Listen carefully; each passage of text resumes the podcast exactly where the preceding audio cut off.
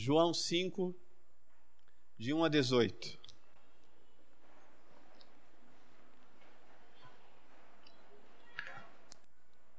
Lá diz o seguinte: Passadas essas coisas, havia uma festa dos judeus e Jesus subiu para Jerusalém. Ora, existe ali junto à porta das ovelhas um tanque, chamado em hebraico de Betesda, o qual tem cinco pavilhões. Neste jazia uma multidão de enfermos, cegos, coxos, paralíticos, esperando que se movesse a água, porquanto um anjo descia em certo tempo agitando-a, e o primeiro que entrava no tanque, uma vez agitada a água, sarava de qualquer doença que tivesse. Estava ali um homem enfermo, havia 38 anos. Jesus, vendo-o deitado e sabendo que estava assim há muito tempo, perguntou-lhe: Queres ser curado? Respondeu-lhe o enfermo: Senhor, não tenho ninguém que me ponha no tanque quando a água é agitada, pois enquanto eu vou, desce outro antes de mim.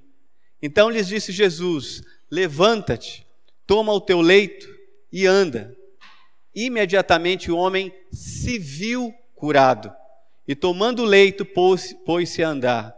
E aquele dia era sábado, por isso disseram os judeus ao que foi curado: Hoje é sábado, não te é lícito carregar o leito. Ao que lhe respondeu: O mesmo que me curou me disse: Toma teu leito e anda. Perguntaram-lhes: Quem é o homem que te disse isso? Toma o teu leito e anda. Mas o que fora curado não sabia quem era, porque Jesus havia retirado para, por haver muita gente naquele lugar. Mais tarde, Jesus o encontrou no templo e lhe disse: Olha, que já está curado não peques mais, para que não te suceda coisa pior.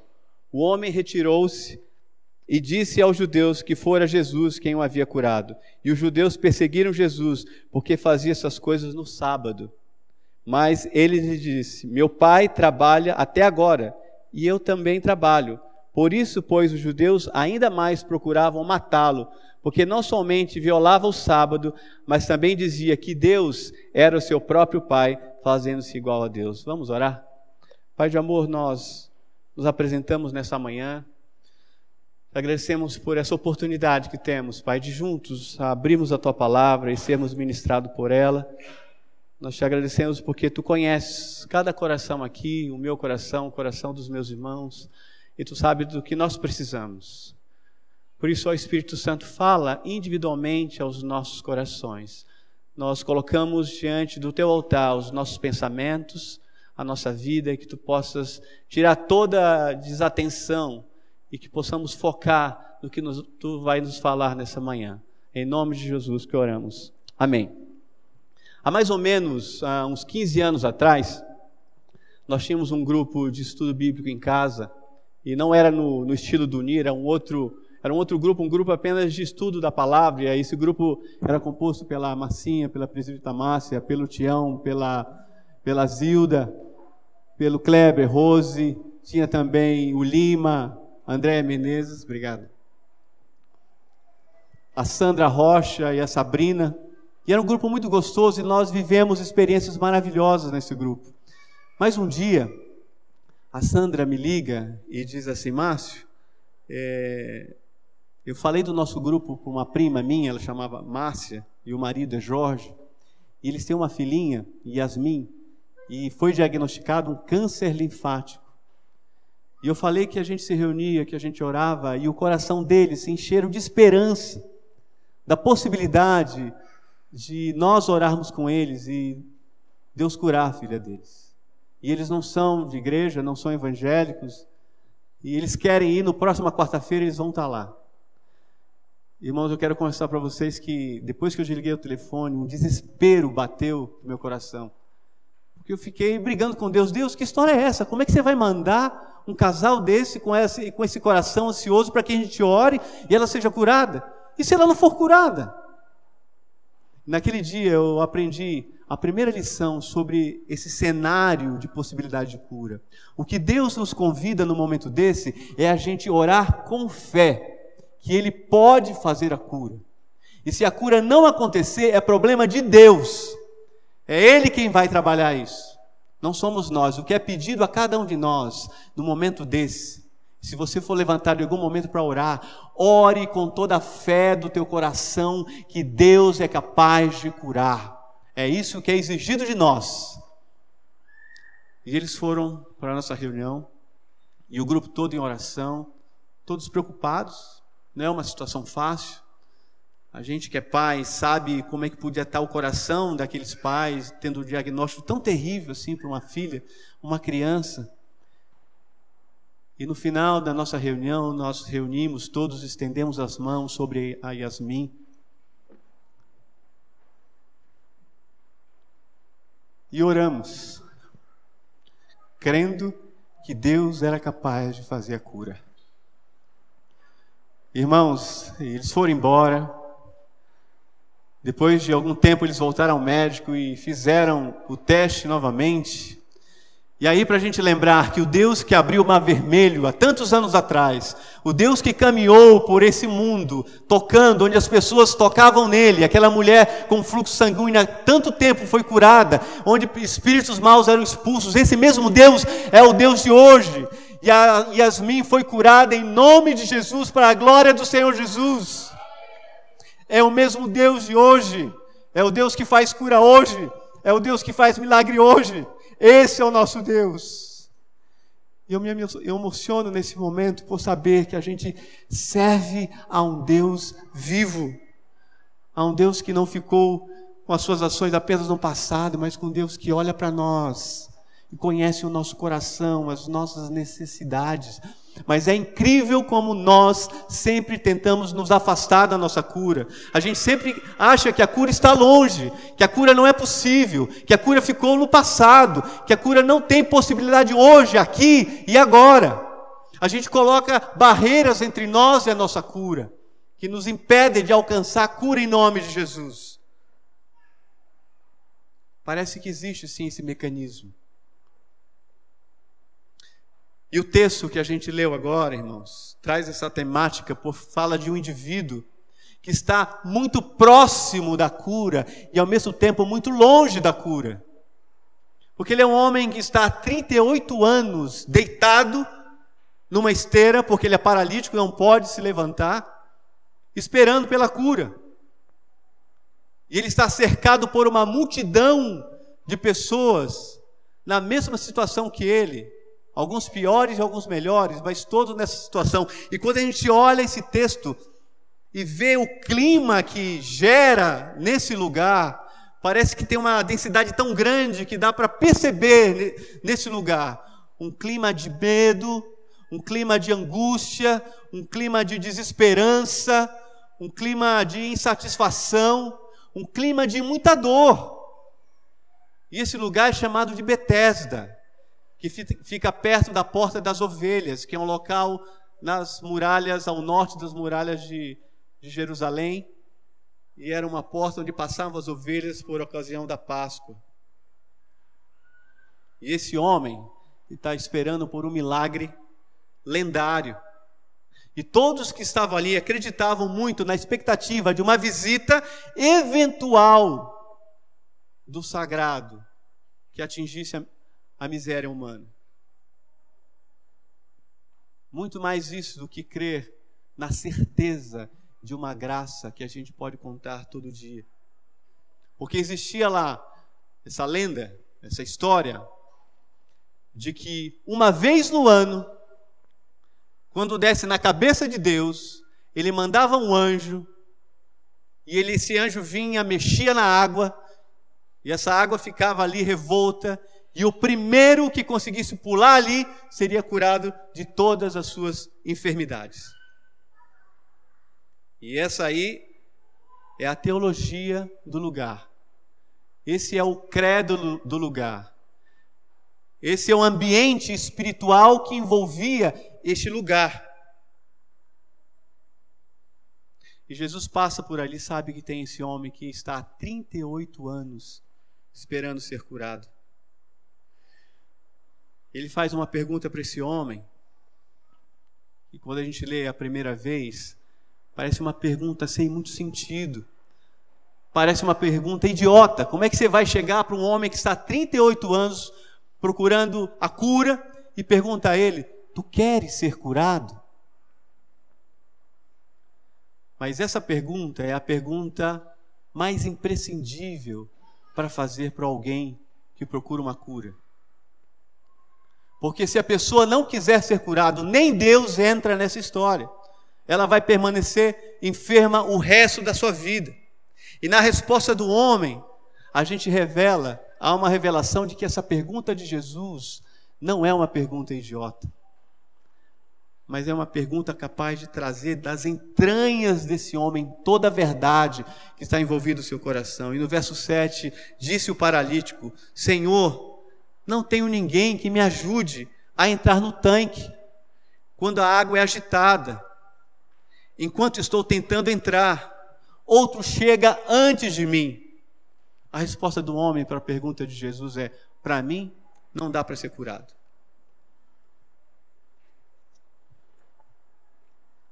E para a gente entender o que está acontecendo aqui, sob o ponto de vista emocional, espiritual, nesse encontro de Jesus com esse homem, a gente precisa compreender alguns pontos. E o primeiro deles é: qual é o papel desse tanque?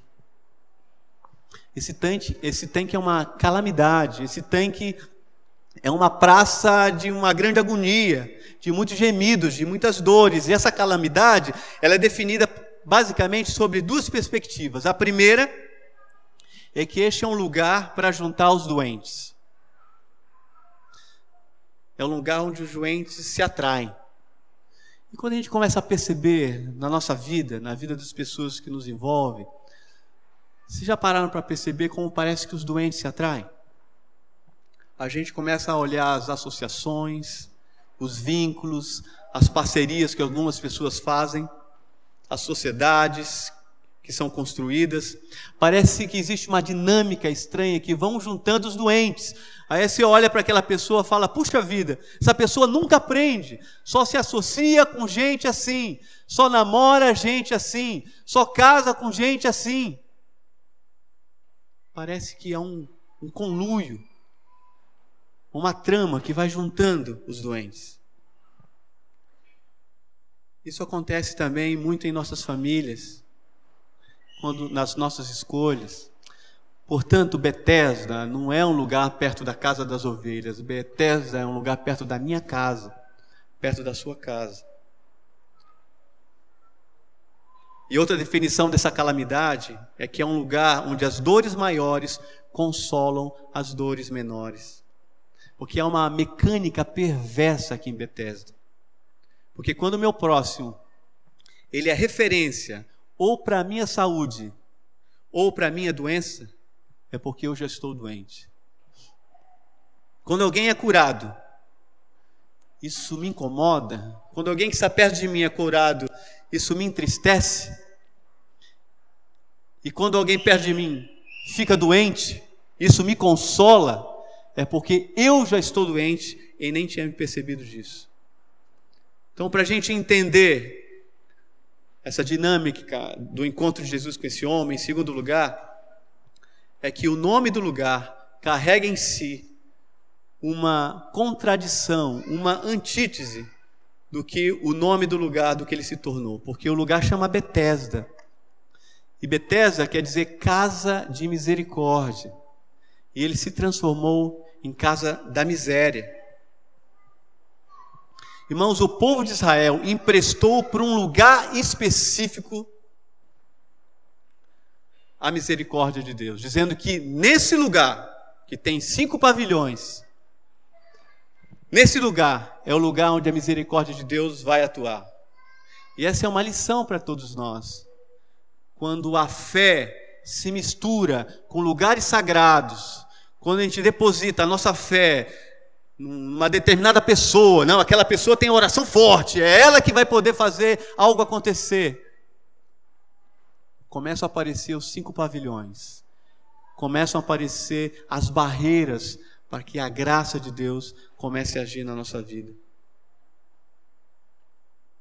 E a misericórdia de Deus nunca ficará maior do que o tamanho do tanque que eu disse que a misericórdia iria acontecer, iria se manifestar. Em terceiro lugar, que a gente aprende dessa situação do encontro de Jesus com esse homem, é que ali eles esperavam uma bênção do tamanho do tanque, do tamanho do ano, e era um prêmio aquele que chegasse primeiro e pulasse no tanque. E como é que a gente percebe esse fenômeno? Primeiro, esse homem, ele era filho do tanque. Ninguém passa 38 anos num lugar deitado sem se tornar parte dele. A história dele já tinha sido contada por todo mundo, todo mundo já conhecia. E a mente desse homem não é maior do que a teologia que existia nesse lugar. E a nossa cabeça tem a tendência de ficar com o tamanho da teologia do lugar. E há 22 anos que eu tenho o privilégio de servir a Deus como presbítero, e uma das coisas mais gostosas desse ministério é quando a gente recebe pessoas que vêm é, para a nossa igreja, que se converteram, ou vêm de outras igrejas para batismo, e há um momento com um conselho onde essas pessoas abrem um coração dizendo o motivo da fé, como foi que elas foram alcançadas diante de Deus. E esse momento é muito rico para a gente. A gente cresce muito porque a gente percebe em cada vida, em cada situação, a misericórdia de Deus e como Deus alcança, de como Deus atinge, de como Deus traz para perto de si essas pessoas. E é um momento maravilhoso. Mas é um momento também onde a gente percebe que muitas pessoas vêm com um tanquinho do tamanho do lugar que elas vieram.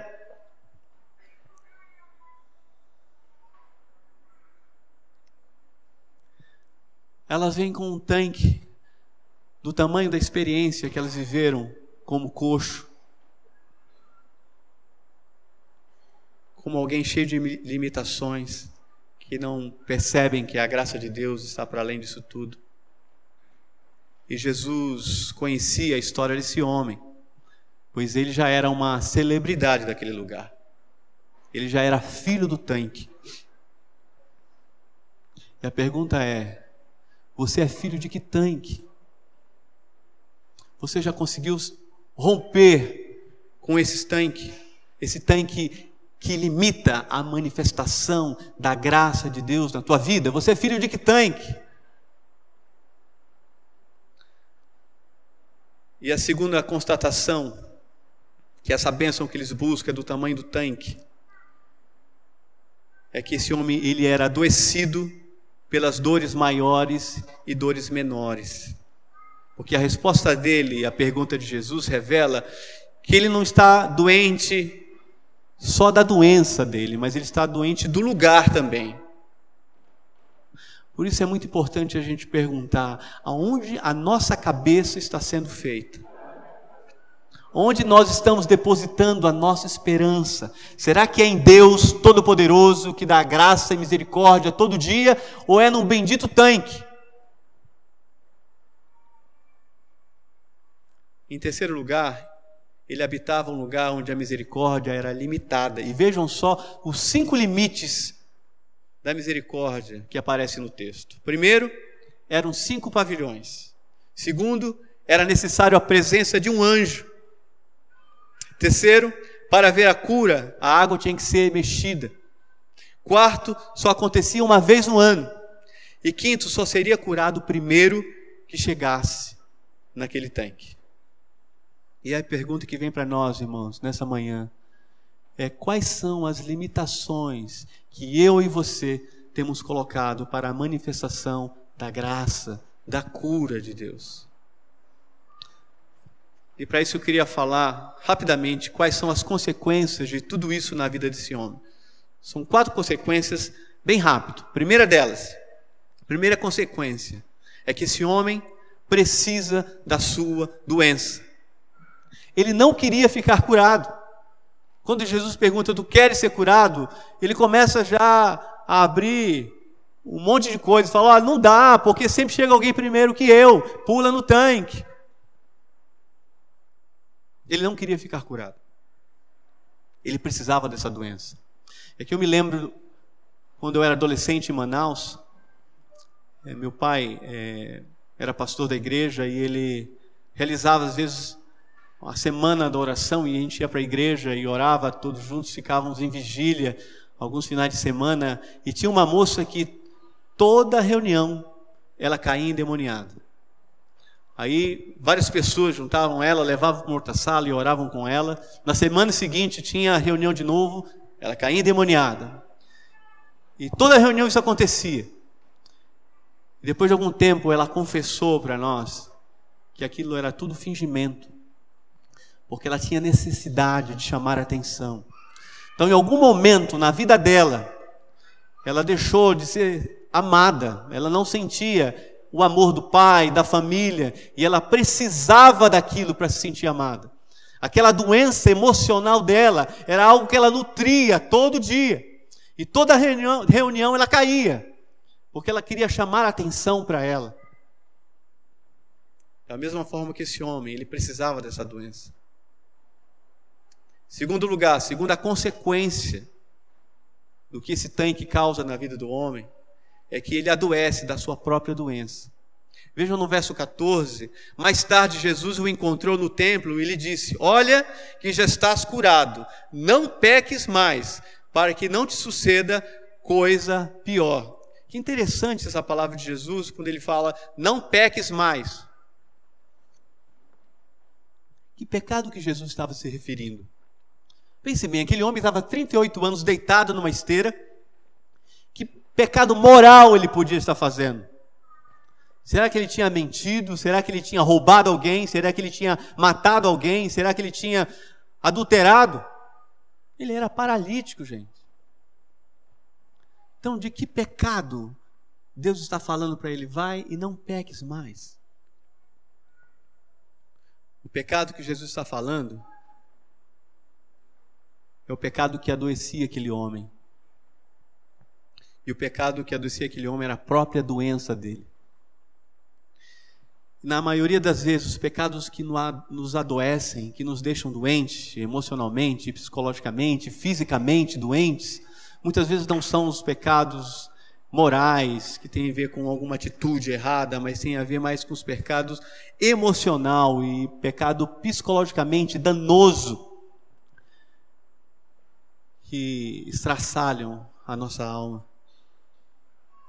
E muitas vezes o pecado não é aquilo que você faz, não é aquilo que eu faço, mas é o pecado que você é. E a nossa cura consiste em nós identificarmos qual é a nossa doença e não fugirmos dela. Qual é o nome do teu tanque?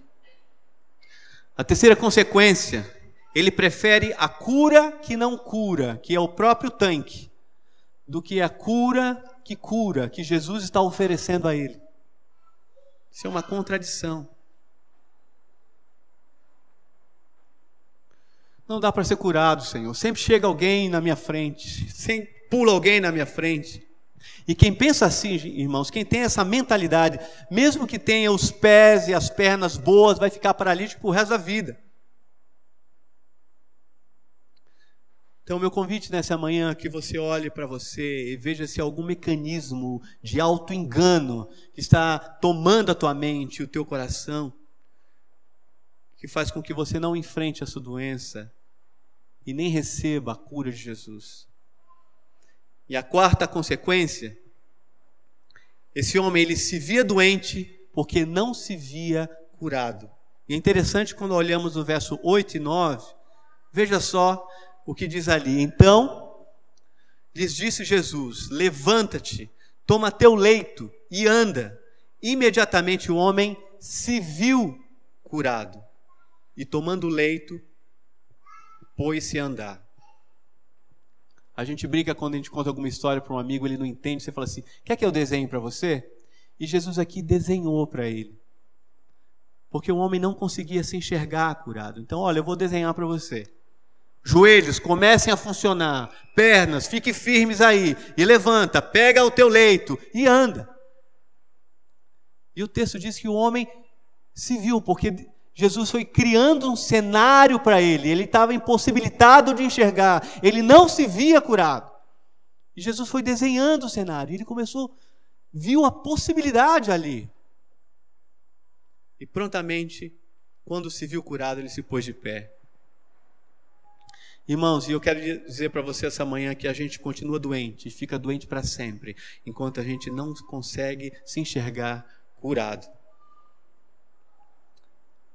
Eu queria finalizar falando de três caminhos para a gente sair da doença. Primeiro, pedir a Deus para se ver curado.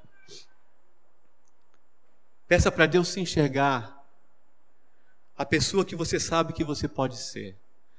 Eu sei que muitos de nós às vezes olha para trás e vê como eu fui usado por Deus, como eu olho para a minha vida e vi Deus agindo de uma forma sobrenatural na minha vida e hoje eu estou travado. Hoje as coisas não acontecem mais. Deus, faça com que eu me veja curado, porque eu sei do potencial que eu tenho em Ti, através de Ti, para poder ser bênção para os meus irmãos. E muitas vezes alguém aqui pode pensar, mas eu nunca me vi assim.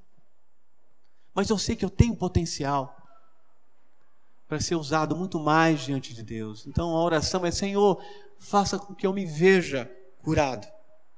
Eu quero me ver curado. Você consegue se ver curado nessa manhã? Pedir para Deus te livrar desse cenário Pedir para Deus te livrar desse tanque, desse tanque de Betesda, me arrancar desse vício de Betesda. Terceiro e último caminho que a gente enxerga para sair das nossas doenças, nós temos que ter coragem para não negociar a nossa cura com ninguém. Porque é impressionante como tem muita gente que fica insatisfeito com a nossa cura. Olha só o verso 10. Por isso disseram os judeus aos que, ao que fora curado: Hoje é sábado, e não te é lícito carregar o leito. Mano, olha que absurdo. Tinha acontecido algo extraordinário ali. Todo mundo conhecia a vida desse homem, ele estava há 38 anos deitado naquele leito, a história dele já tinha corrido para todos os lugares, as pessoas que direcionaram a palavra a ele nesse momento sabiam quem era esse homem e falaram assim não. Assim não pode ser. Hoje é sábado. Quase que ele pegou a caminha dele e deitou de novo, né? Olha o que a religião pode fazer com a gente. É sábado, não pode. Quando a gente é curado, a gente acaba desagregando uma teia de doenças que está em volta de nós. O exemplo clássico disso está em Marcos capítulo 5, que é quando Deus liberta o gadareno. Há muitos anos, ele uma vida possessa, ele já era o possesso de estimação daquela região, ele já fazia parte do cenário, do script daquele lugar. E Jesus vai lá e liberta aquele homem e, joga os, a possessão dele nos porcos e eles vão precipício abaixo e morrem, os porcos todos, e o homem é liberto e os viciados em Gadareno ficam bravos com Jesus e pedem para Jesus sair dali. Portanto, não negocie a sua cura com ninguém, nem com o seu marido, nem com a sua esposa, nem com o seu pai, nem com a sua mãe. A hora que você se vir curado, se levantar, tome posse dessa cura e se levante mesmo que seja sábado, porque é muito melhor ver um paralítico que se levantou e hoje está andando, do que eu vê-lo deitado, mesmo num dia de sábado. Concluindo, eu queria aproveitar esse momento, irmãos. Durante essa semana toda, Deus falou muito ao meu coração de a gente aproveitar este momento de oração. E vocês vão ver os presbíteros aqui à frente e o ministério de oração da igreja todo aqui à frente. E eu queria te convidar nessa manhã a tomar um, um ato de fé.